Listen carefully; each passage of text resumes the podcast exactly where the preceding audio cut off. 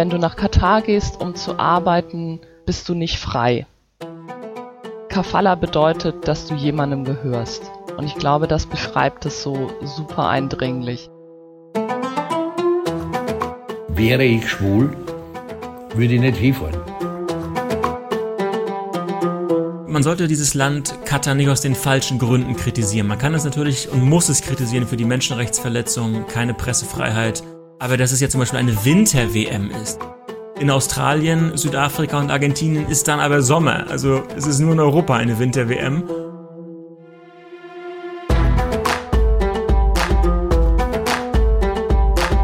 Hallo, herzlich willkommen zum zweiten Teil unserer Serie Katar 2022, eine Frage der Haltung. Diese Serie wird euch vom Ballesterer Podcast und Spielfrei, der Fußball-Podcast, präsentiert.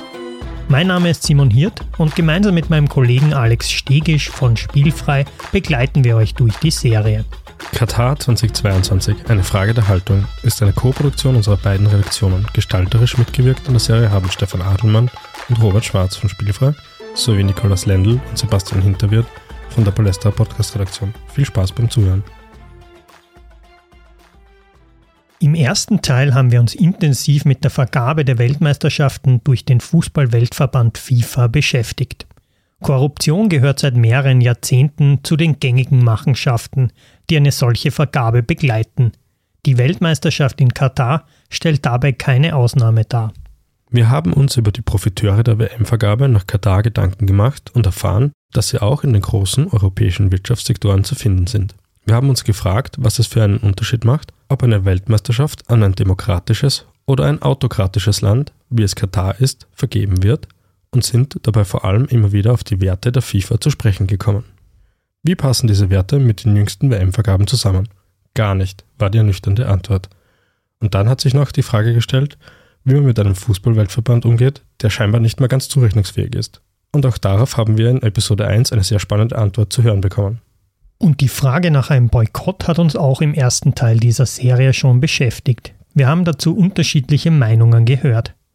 Während Herbert Prohaska und Marc Janko den WM-Boykott kurz vor Turnierbeginn als keine sinnvolle Protestaktion betrachtet haben, haben Nicole Selmer und auch Ronny Plaschke auf den dadurch entstandenen gesellschaftlichen Druck hingewiesen.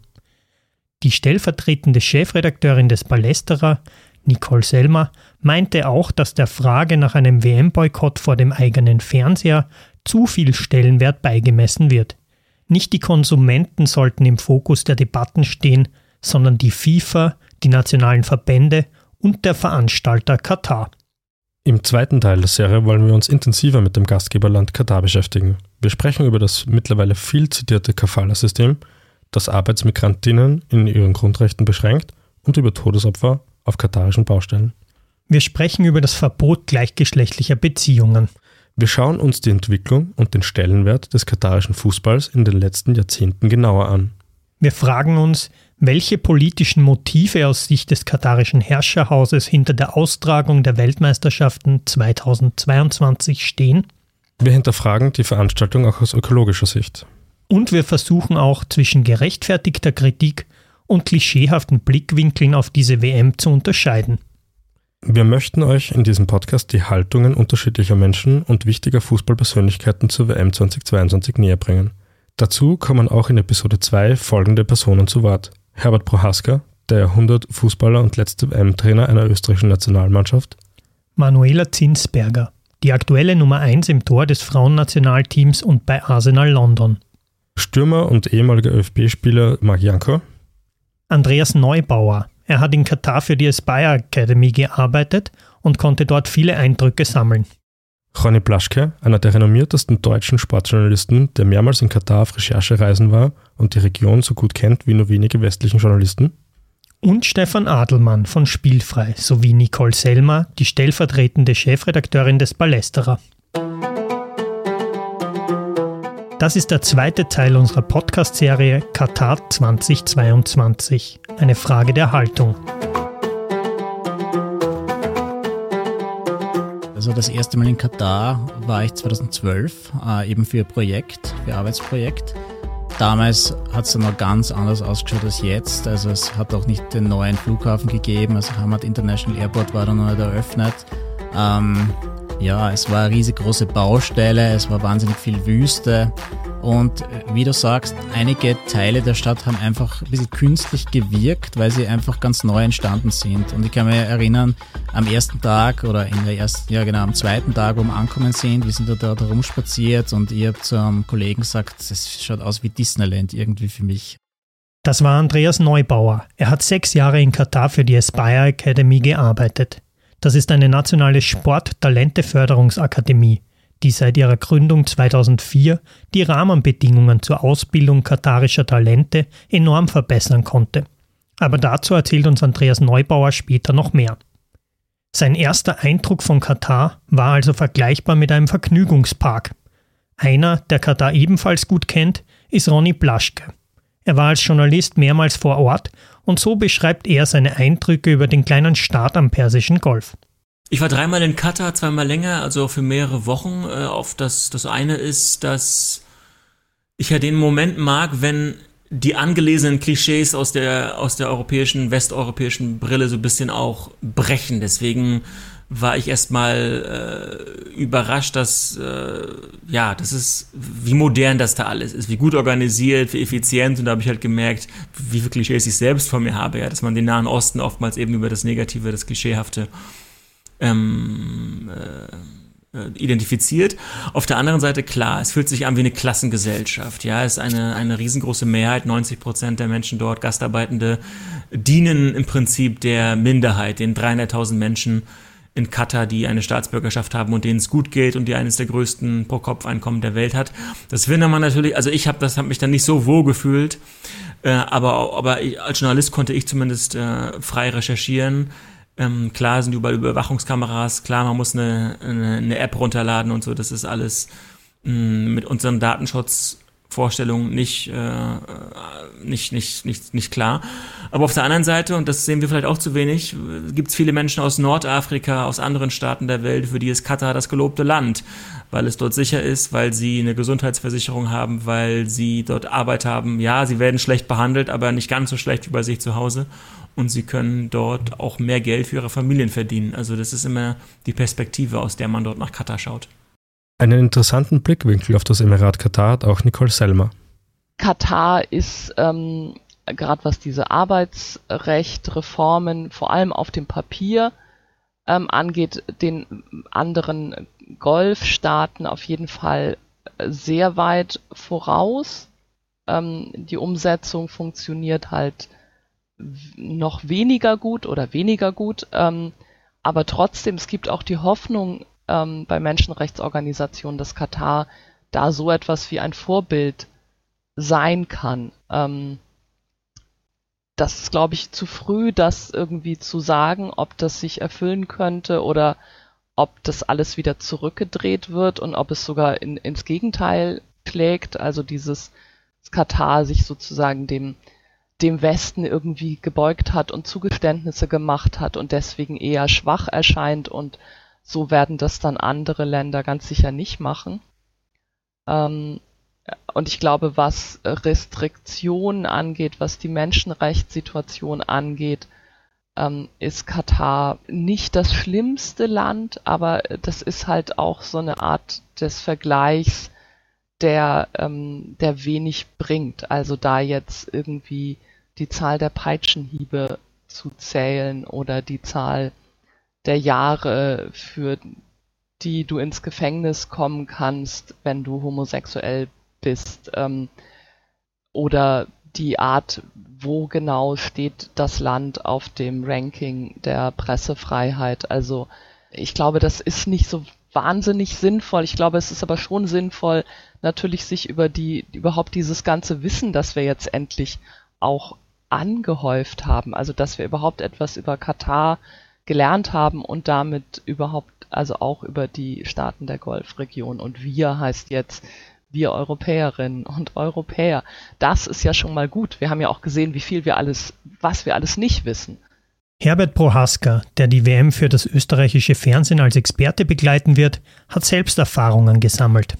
In meiner Karriere, wir haben was ich wir haben gespielt in Ägypten, in Oman und, und wo immer. Das ist ganz einfach, das ist natürlich eine ganz andere Kultur, aber das ist keine Kultur, die abzulehnen ist. Ja? Abzulehnen ist ganz einfach, äh, wenn du eben, wenn die Frauen keine Rechte haben, wenn, wenn das und das alles äh, die Menschenrechte verletzt. Aber andererseits ist es natürlich so, dass äh, du kannst jetzt nicht hergehen die, die, die arabische Welt jetzt schlecht machen. Natürlich ist, ist vieles anders. Und wenn wir dort, wenn wir dort waren, haben wir sich auch oft über verschiedene Sachen äh, geärgert und die haben gesagt, ja, so ist es bei uns. Ich weiß nicht. Wenn du sagst, um 10 soll der Bus da sein und der kommt um dreiviertel elf und der sagt halt, naja, früher ist nicht gegangen. Ronny Blaschke sieht viel berechtigte Kritik, warnt aber auch vor falschen Vorurteilen man sollte dieses Land Katar nicht aus den falschen Gründen kritisieren. Man kann es natürlich und muss es kritisieren für die Menschenrechtsverletzungen, keine Pressefreiheit. Ähm, es wurden schon äh, schwule Männer ähm, verhaftet, äh, auch ausgepeitscht. Da, dafür gibt es Belege. Aber dass es jetzt zum Beispiel eine Winter-WM ist, dass wir das jetzt in der Adventszeit anschauen. Ja, in Australien, Südafrika und Argentinien ist dann aber Sommer. Also es ist nur in Europa eine Winter-WM. Und auch, dass man vielleicht jetzt an der Corniche, also an der Promenade in Doha, nicht wie in, in den Niederlanden oder in Südafrika jetzt mit Bierdosen rumläuft. Das kann man vielleicht auch mal vier Wochen äh, darauf verzichten, weil es eben ein wahhabitisches, ein, ein äh, sehr traditionalistisch islamisch, sunnitisch-islamisches Land ist. Und da würde ich jetzt Katar auch nicht für, für kritisieren, sondern wir sollten schon bei diesen Menschenrechtsfragen bleiben und, und vielleicht das mehr auseinanderhalten. Beschäftigen wir uns also mit den Menschenrechtsfragen und dem Thema der Arbeitsmigration in Katar. Von den ca. 2,7 Millionen Menschen, die in Katar leben, sind nur rund 10% Kataris, also tatsächlich auch Staatsbürgerinnen. Der überwiegende Teil der Bevölkerung sind Arbeitsmigrantinnen. Nicole Selmer beschreibt hier einmal das Kafala-System, eine Praxis, die den Umgang mit Gastarbeiterinnen im Emirat bis vor kurzem regelte und auch noch heute teilweise angewandt wird. Wir hatten 2013 im Ballesterer einen Text, in dem ähm, ein algerischer Fußballer zu Wort kommt, der in, in Katar gespielt hat und der eben auch dem Kafala-System ähm, unterlag. Und der hat gesagt, ähm, wenn du nach Katar gehst, um zu arbeiten, bist du nicht frei. Kafala bedeutet, dass du jemandem gehörst. Und ich glaube, das beschreibt es so super eindringlich. Ähm, es ist halt in der Praxis, in der heutigen Praxis, würde ich sagen, ist es schon eine Art Leibeigenschaft. Also dein Arbeitgeber ähm, übernimmt sozusagen die deine deine Vormundschaft, kann man sagen, glaube ich. Also er kriegt deinen Pass ganz oft, das ist so ganz praktisch. Du kannst deswegen nicht das Land verlassen ohne seine Erlaubnis. Ähm, du kannst den Arbeitsplatz nicht wechseln ohne seine Erlaubnis. Du ähm, bist halt von diesem Arbeitgeber ähm, total abhängig. Ähm, und ja, das, das ist übrigens auch was, was eben nicht nur auf Baustellen gilt, sondern eben das Beispiel, es gilt halt auch für, für Sportler und Sportlerinnen. Also es gibt auch Geschichte von Monika Stab, einer deutschen Trainerin, die das katarische Nationalteam der Frauen trainiert hat, 2013 und 14 und auch erzählt hat, ähm, dass sie bei Auslandsreisen waren dann am Flughafen und das Team ist äh, ausgereist. Sie konnte nicht, weil die Arbeitgeber, war die katarische Regierung, nehme ich an, halt nicht das Okay gegeben hat. Ähm, nun ist sie halt in der Situation, dann Jahre später darüber in einem Interview erzählen zu können, in der sind halt die Arbeiterinnen und Arbeiter in der Regel nicht. Aber das bedeutet das Kafala-System. Man ist nicht frei. In den Fokus der Aufmerksamkeit rückten vor allem tote Arbeitsmigrantinnen und Migranten, die ihr Leben aufgrund von Bauprojekten rund um diese WM verloren haben. Die britische Tageszeitung The Guardian veröffentlichte Zahlen von rund 6000 verstorbenen Menschen seit der WM-Vergabe 2010 an Katar. Es gibt aber auch Berichte, die von bis zu 15.000 Toten ausgehen. Wir haben dazu auch nochmal bei Amnesty International nachgefragt und erfahren, dass die katarischen Behörden zwar von 15.000 Todesfällen nicht katarischer Staatsangehöriger zwischen 2010 und 2019 sprechen, aber keine genaueren Angaben dazu machen. Die meisten Arbeitsmigranten stammen aus Indien, Pakistan, Nepal, Bangladesch und Sri Lanka. Die Arbeiter auf den Baustellen sind zumeist junge Männer um die 30 Jahre alt. Ihre Todesursache wird häufig durch einen Herzfehler erklärt, wie uns Amnesty International berichtet hat wobei die NGO viel eher von den Arbeitsbedingungen und der enormen Hitze in Katar als Ursache ausgeht. Auf der Website des NGOs haben Fußballfans die Möglichkeit, Informationen über die Arbeitsverhältnisse in Katar zu bekommen. Dort finden sie auch konkrete Forderungen, die die Amnesty International an die FIFA und an Katar stellt. Das Gastgeberland hat mehr als 200 Milliarden Dollar für die WM ausgegeben. Die FIFA wird mindestens 6 Milliarden Dollar daran verdienen. Die FIFA sollte mindestens eine Summe im Wert des Weltmeisterschaftspreisgeldes, also rund 440 Millionen Dollar, bereitstellen, um Arbeiterinnen zu entschädigen. Lise Klavenes, die norwegische Fußballverbandspräsidentin, hat im Ballesterer gemeint, zum ersten Mal in der Geschichte des Sports beachten wir diese Menschen, die die Ziegel tragen, aus denen unsere Stadien gebaut werden. Dass wir zum ersten Mal richtig drüber nachdenken, ach ja, diese Stadien, wie entstehen die eigentlich? Wer baut die und unter welchen Bedingungen. Und ich glaube, das bedeutet nicht, dass es bei früheren Turnieren immer alles tiptop super war. Also ich meine, auch in Österreich, auch in Deutschland ähm, sind Arbeitsrechte nicht 100% okay und die Situation auf, auf so Baustellen. Also, aber die, in Katar ist es einfach uns drastisch aufgefallen. Das lag natürlich auch daran, dass hier sieben Stadien komplett aus dem Boden gestampft worden sind. Ähm, und es liegt auch an dem, ja, an dem, dem krassen Zahlenverhältnis, also zwischen den Menschen, die einen katarischen Pass haben in Katar und denen, die das nicht haben. Also das ist eben nur zehn Prozent ähm, Katarerinnen und Katarer dort leben und die anderen sind alle kommen alle aus anderen Ländern und bauen halt zu einem großen Teil dieses, diese Infrastruktur, eben auch die der Stadien, die ist ja nur ein kleiner Teil davon auf.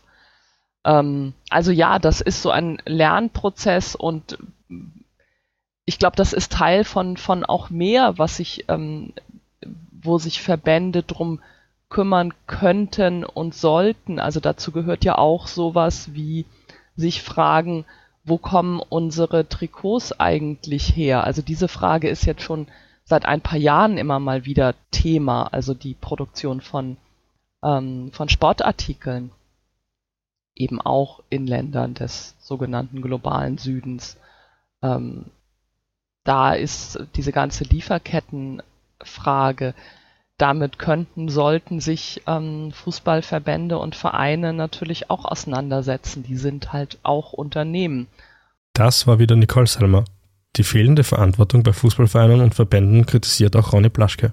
Ich beschäftige mich jetzt mit der WM in Katar seit drei, vier Jahren. Ich war in Katar dreimal, war in den Emiraten, im Oman, in Ägypten, in Israel, in Palästina und habe viel gelernt über den über den Fußball in der arabischen Welt. Und wenn diese großen Marken, FIFA, UEFA, aber auch der FC Bayern, Barcelona, Man United und so weiter und so fort, das sind ja nicht mehr Vereine aus, aus München, aus Manchester, aus Liverpool, sondern es sind, sind globale Marken, die sich auch so vermarkten und inszenieren. Und dann müssen sie eben auch mit den negativen Konsequenzen leben, dass sie eben auch Fans dort haben und auch in Milieus hineinwirken, die nicht demokratisch sind. Auf der einen Seite Geld verdienen dort, geht nicht um und das ohne das andere. Und wenn man dort, man kann da auch Verantwortung übernehmen, finde ich, ja. Der FC Bayern hat aber sich bislang, wie ich weiß, noch nicht zum Mannschaftsfoto in einem katarischen Arbeitercamp äh, gezeigt und äh, die FIFA hat nicht so sehr Druck ausgeübt, wie es hätte sein können. Also Katar ist nicht China, Katar ist kleiner und nicht so mächtig wie China, da hätte man mal ein Exempel statuieren können. Blaschke hat eine sehr differenzierte Sicht auf die Lage in Katar. Er nimmt auch die Herkunftsländer der Arbeitsmigrantinnen in die Pflicht, sich mehr für die Arbeitsrechte einzusetzen.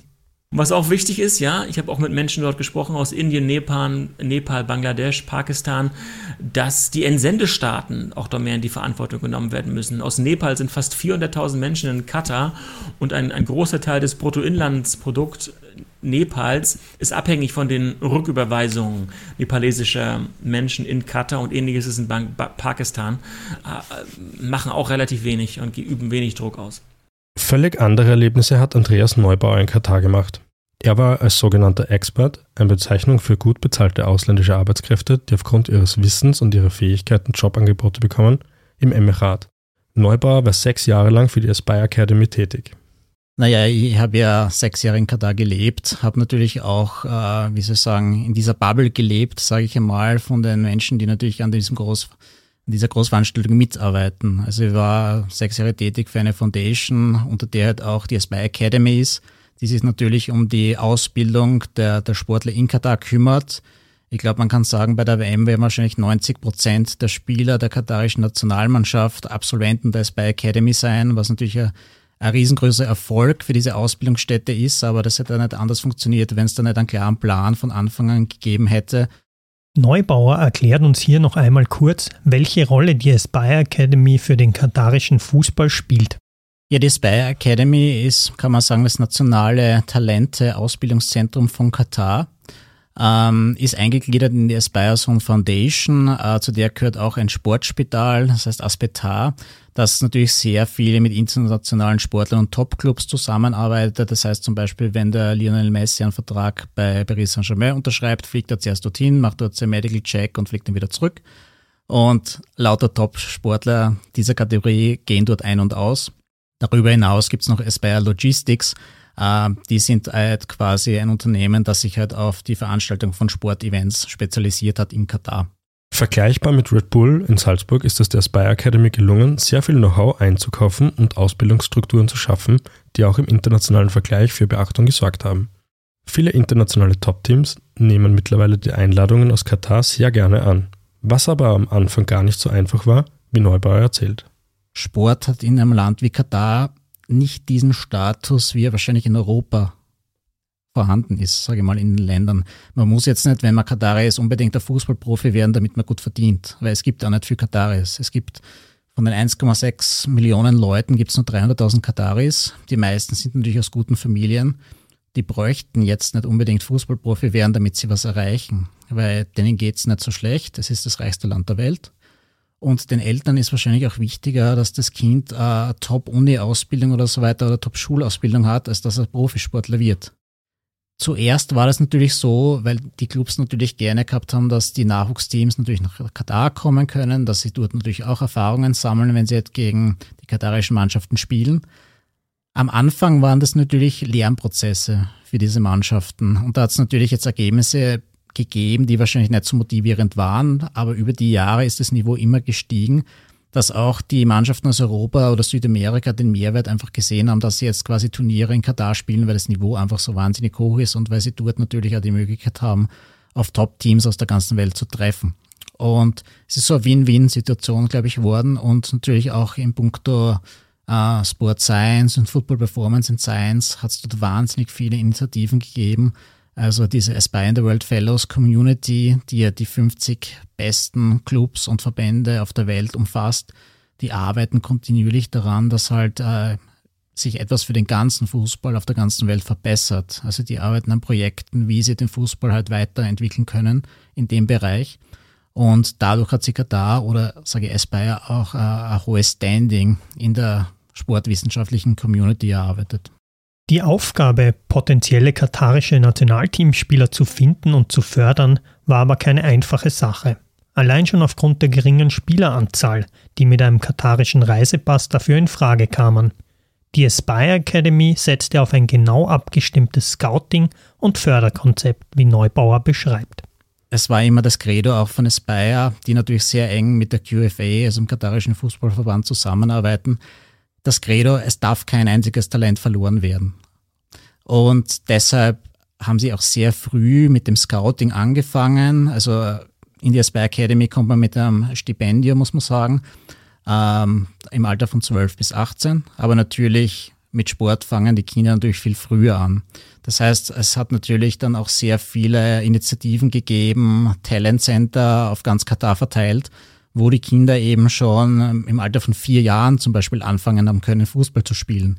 Und die sind dann wirklich von Profitrainern, die halt Vollzeit oder Teilzeit angestellt sind, betreut worden. Und so sind sie einfach ins System schon aufgenommen worden.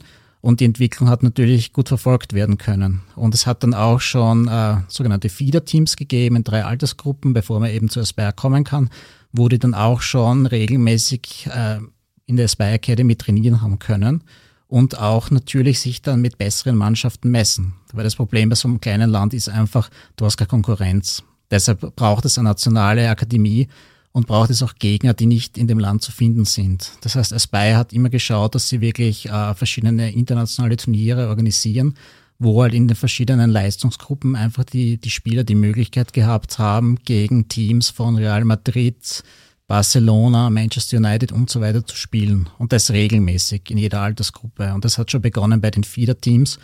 Das sind dann zum Beispiel Zehnjährige, Elfjährige, bis sie dann in der U12 quasi zu Aspire kommen und parallel natürlich bei ihren Clubs am Wochenende weiterspielen.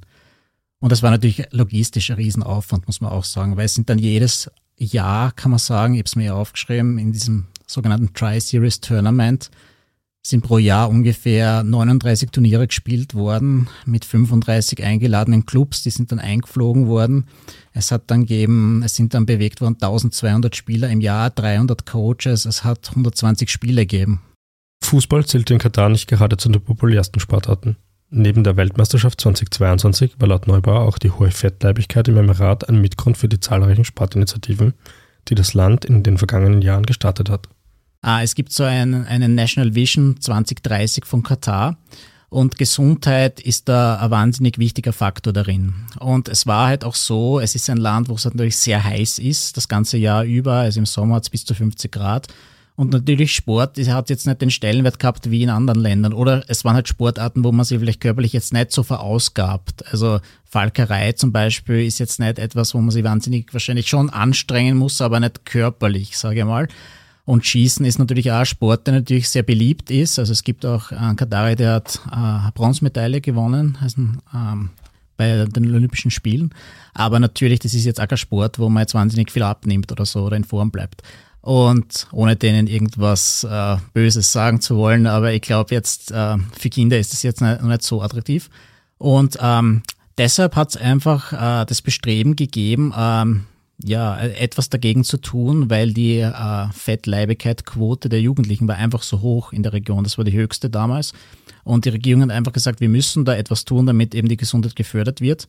Deshalb haben sie eben sehr viele äh, Sportprogramme ins Leben gerufen. Und natürlich Aspire Academy ist jetzt nicht nur da, damit sie quasi die Top-Athleten von Katar betreut, und ausbildet, sondern natürlich auch etwas für die Breite tut. Das heißt, in den ganzen Programmen, die sie machen, auf ganz Katar verteilt, sporteln jedes Wochenende oder die ganze Woche über tausende Kinder und nicht alle von denen werden jetzt Profisportler natürlich. Da geht es wirklich darum, und du, das ist auch gemischt, also mit, mit Mädels auch, weil in der Akademie sind dann nur also Burschen, muss man auch dazu sagen aber auch so Mädchen werden zum Sport rangeführt und werden dann, wenn sie gut genug sind, natürlich auch an ähm, verschiedene Organisationen übergeben, die sich natürlich um Frauensport kümmern.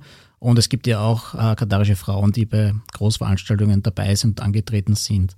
Katar und der Frauenfußball. Das war bisher eher ein Mittel zum Zweck. Kurz vor der WM-Vergabe 2010 bestritt Katars Frauennationalteam ihr erstes Länderspiel gegen Bahrain – und das vermutlich auch nur, weil die FIFA seit 2008 keine Endrunden mehr an Verbände ohne Frauennationalteam vergibt. Laut FIFA bestritt Katar 15 Frauenländerspiele. Alles nur Freundschaftsspiele und das letzte davon im Jahr 2014. Und ich habe auch den Eindruck, dass, das habe ich auch dann erst in Katar so gelernt, dass weite Teile der Gesellschaft noch konservativer sind als das eigene Herrscherhaus dass, dass es viele Menschen wollen, dass Frauen äh, für Anliegen ähm, die Erlaubnis eines männlichen Vormunds einholen müssen. Das wollen übrigens auch Frauen, weil sie so aufgewachsen sind, weil sie das kennengelernt haben. Und wenn jetzt äh, die Politik da kommt und sagt, hier, wir brauchen aber starke, inspirierende Frauen auch im Fußball, dann wird das eher negativ angesehen. Also die starke Frau gilt im negativen Sinne eher und das habe ich erst so, das, das dauert, das geht nicht über Nacht, ja. Also wie lange hat bei uns die Arbeitsrechts-, die Frauenrechtsbewegung gedauert und jetzt ist in 10, 12, 15 Jahren in Katar da so viel passiert, dass äh, das auch zur Konsequenz hat, dass so diese konservativeren Strömungen in Katar diese WM auch gar nicht mehr wollen. Das war wieder Ronny Blaschke über die katarische Gesellschaft und den Umgang mit dem Thema Frauenfußball. Ein weiteres bei uns in Europa heiß diskutiertes Thema ist das Verbot gleichgeschlechtlicher Liebe und Beziehungen. Wäre ich schwul, würde ich nicht hinfahren. Ja? Weil, weil es ja klar ist, äh, wenn die gegen Homosexualität und so weiter sind, dann, dann darf ich dort nicht hin. Ja? Weil, weil dann kann, können dort wahrscheinlich Sachen passieren, die, mit denen niemand rechnet und so weiter. Eine, die dazu ebenfalls klare Worte findet, ist Manuela Zinsberger, die Torfrau des österreichischen Nationalteams. Sie lebt selbst in einer gleichgeschlechtlichen Beziehung und sieht mit dieser Männer-WM in Katar eine rote Linie klar überschritten. Vor allem, ich bin ja selber, ich habe ich hab eine Verlobte, ich bin selber ein, eine Person der LGBTQ-Plus-Community. Wir vertreten Werte, wir als Nationalteam vertreten Werte, wo ich mich dann frage, können wir das vertreten, dorthin zu fahren? Ich bin froh, dass bei uns die WM nicht in Katar stattfindet, dass wir uns ja gar nicht stellen müssen, aber ich finde schon krass, dass die Männer-WM dort stattfindet, aber ich bin, ich, wie gesagt, ich bin Teil der LGBTQ Plus Community und ich denke mir dann so, dann fahre ich hin, obwohl ich Teil einer Community bin, die dort gar nicht vertreten wird, die eigentlich voll dagegen sind, die gefühlt eine, eine Strafe, eine Gefängnisstrafe dafür aushalten, wenn du, wenn du schwul, lesbisch, transgender oder sonst was bist. Boah, da, da würde ich gegen meine Werte gehen und da, das könnte ich nicht vertreten dann. Andreas Neubauer, der sechs Jahre in Katar gelebt hat, hat eine andere Sicht auf das Thema. Also von meiner Sicht glaube ich nicht, dass es da irgendwelche Probleme gibt. Ähm, natürlich, wie du sagst, wird immer betont, dass quasi gleichgeschlechtliche Beziehungen dort nicht geduldet werden. Andererseits habe ich in der Zeit äh, schon sehr oft erlebt, dass klar bekennende Homosexuelle nach Katar gekommen sind, ob das jetzt äh, Ricky Martin war oder Luke Evans, die waren dann immer wieder eingeladen worden und haben auch mit den Scheichs immer Hände geschüttelt und so weiter. Also ich glaube jetzt nicht, dass das wirklich so ein riesengroßes Thema ist, wie es vielleicht in den Medien gemacht wird.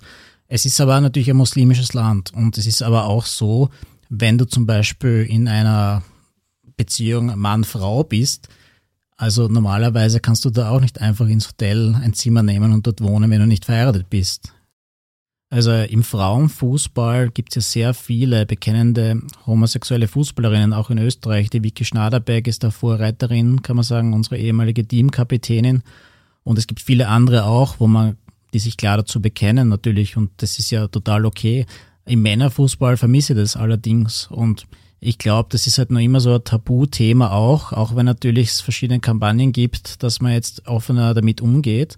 Aber ich glaube, solange das noch im Fußball auch so quasi ein Thema ist, dass man nicht offen angeht, ist es halt wirklich schwierig, auch in, in Gesellschaft als das Vehikel einfach zu nützen jetzt, dass man den Fußball dann nützt, um einfach quasi Aufklärungsarbeit betreibt und halt auch für offene Gesellschaft wirbt, weil es die de facto halt noch nicht so gibt im Fußball. Die WM ist aber auch aus ökologischer Sicht zu Recht in die Kritik geraten. Gut, dann spielen wir in Katar, dann kommen wir das drauf, okay, das ist ein bisschen zu heiß, ja gut, dann bauen wir halt Fußballhallen und dort äh, die klimatisieren wir halt runter, damit die Leute spielen können. Also es ist alles nur mein Wahnsinn. Das war Marc Janko, der ehemalige österreichische Nationalteamspieler. Acht Stadien wurden massiv um oder sogar für die Endrunde neu gebaut. Darüber hinaus kann das flächenmäßig kleine Katar die Fußballfans auch nicht alle beherbergen, was neben teuren Hotelpreisen auch zu unzähligen Tagesflügen führen wird. Der Veranstalter selbst spricht aber von der nachhaltigsten WM aller Zeiten. Klar, ist es niemandem, kann man es niemandem erzählen, dass in diesem kleinen Land ähm, eine WM stattfindet, wo acht Stadien gebaut werden und wo der Gastgeber noch sagt, das ist die nachhaltigste WM der Geschichte, weil die Stadien zum Teil wieder zurückgebaut werden können. Das nachhaltigste wäre keine acht Stadien in ein Land äh, zu setzen, äh, wo man Stadien danach nicht mehr braucht. Eine panarabische WM, vielleicht in Katar, Saudi-Arabien, in den Emiraten, auch in Ägypten, das hätte ich charmant gefunden. Für eine Region mit mehr als 400 Millionen Menschen, die arabische Welt ist Fußball verrückt, hat eine WM mal verdient. Bevor wir zum Ende dieser Episode kommen, werfen wir noch einen Blick auf die politischen Motive hinter der WM aus Sicht des Gastgebers. Und wir sollten vor allem die Relationen im Blick haben. Wenn der FC Bayern von Qatar Airways im Jahr vielleicht 20 Millionen Euro erhält, dann sind das Peanuts von dem Geld, was Qatar in die, London, in die Londoner Börse, in Credit Suisse, in Volkswagen, in Barclays, äh, also in die großen Unternehmen ähm, investiert, weil sie smart sich breit aufstellen, weil, aufstellen, weil sie sicherheitspolitisch Angst vor Saudi-Arabien haben, ihrem großen Nachbarn, und deshalb ähm, sich an den Westen schmiegen. Ja, das ist Sicherheitspolitik. Und wir müssen diese Motivation erstmal verstehen. Wir denken immer, die Scheichs in ihren langen weißen Gewändern, die wollen das irgendwie als, als Werbemaßnahme machen und brauchen das eigentlich nicht. Aber erstmal sollten wir uns mit, dem, mit der Motivation auch der Katarer beschäftigen. Wenn wir das verstanden haben, dann kann man darauf auch reagieren. Laut Ronny Blaschke ist die WM also Teil einer katarischen Sicherheitspolitik. Eine Verbandelung mit dem Westen als Schutz vor regionalen Mächten am Persischen Golf. Wir haben viel am Gastgeberland zu Recht kritisiert. Es gibt aber Kritik, die zu Unrecht stattfindet und unsere westliche und unsere europäische Brille deutlich macht. Die Klimazone und, ähm, und die fehlende Fußballtradition und auch überhaupt die geografische Region. Also ich finde, man kann absolut argumentieren, es sollte eine WM im arabischen Raum stattfinden. Ähm, das ist ja auch eine der Argumentationen bei der, bei der Bewerbung gewesen. Ähm, ich finde, man kann, und das bedeutet auch nun mal in einer bestimmten Klimazone, und ich finde auch, dass man dann darüber nachdenken kann, wann kann das sinnvoll stattfinden. Und es ist vielleicht nicht Juni, Juli. Das finde ich, ähm, das finde ich total legitim. Und ich finde auch, dass man, also es ist sogar Aufgabe der FIFA, den Fußball über die Welt zu verbreiten. Also das ist ihr, ähm, ihr Job.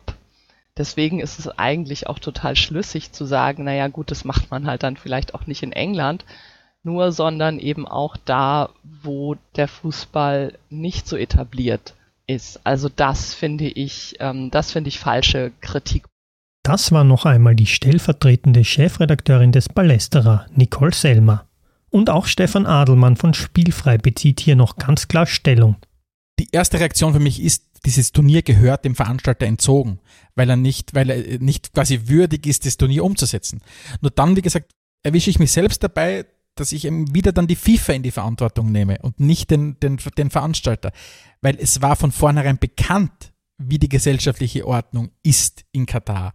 Und genau diese Punkte, ob es jetzt die Menschenrechte sind, die Pressefreiheit, die beschränkte Meinungsfreiheit, es muss von Seiten der FIFA klare rote Linien geben, solange man sich selbst an diesen Dingen messen lassen will. Die rotesten Linien für mich sind, wo es um die Gesundheit von Menschen geht. Ähm, das ist ja auch in den Menschenrechten so festgelegt, das höchste Gut ist das Leben und die Würde des Menschen. Und natürlich ist es absolut untragbar, wenn man in einer freien Gesellschaft aufgewachsen wird, dass man als Journalist oder Journalistin nicht frei arbeiten kann. Aber im besten Fall betrifft es nur unter Anführungszeichen die Arbeit dieser Person. Da geht es aber nicht um das Leben der Person. Wenn ich aber jetzt zum Beispiel in einer gleichgeschlechtlichen Beziehung leben würde und ich muss um meinen Leib äh, und mein Leben fürchten, das will man natürlich niemandem unterstellen, aber wie gesagt, es gibt ja diese, diese Berichte, dann ist das die roteste aller roten Linien. Das war die zweite Folge unserer Serie Katar 2022. Eine Frage der Haltung. Mein Name ist Alex Stegisch. Und ich bin Simon Hirt. Und wir sagen danke fürs Zuhören und bis bald.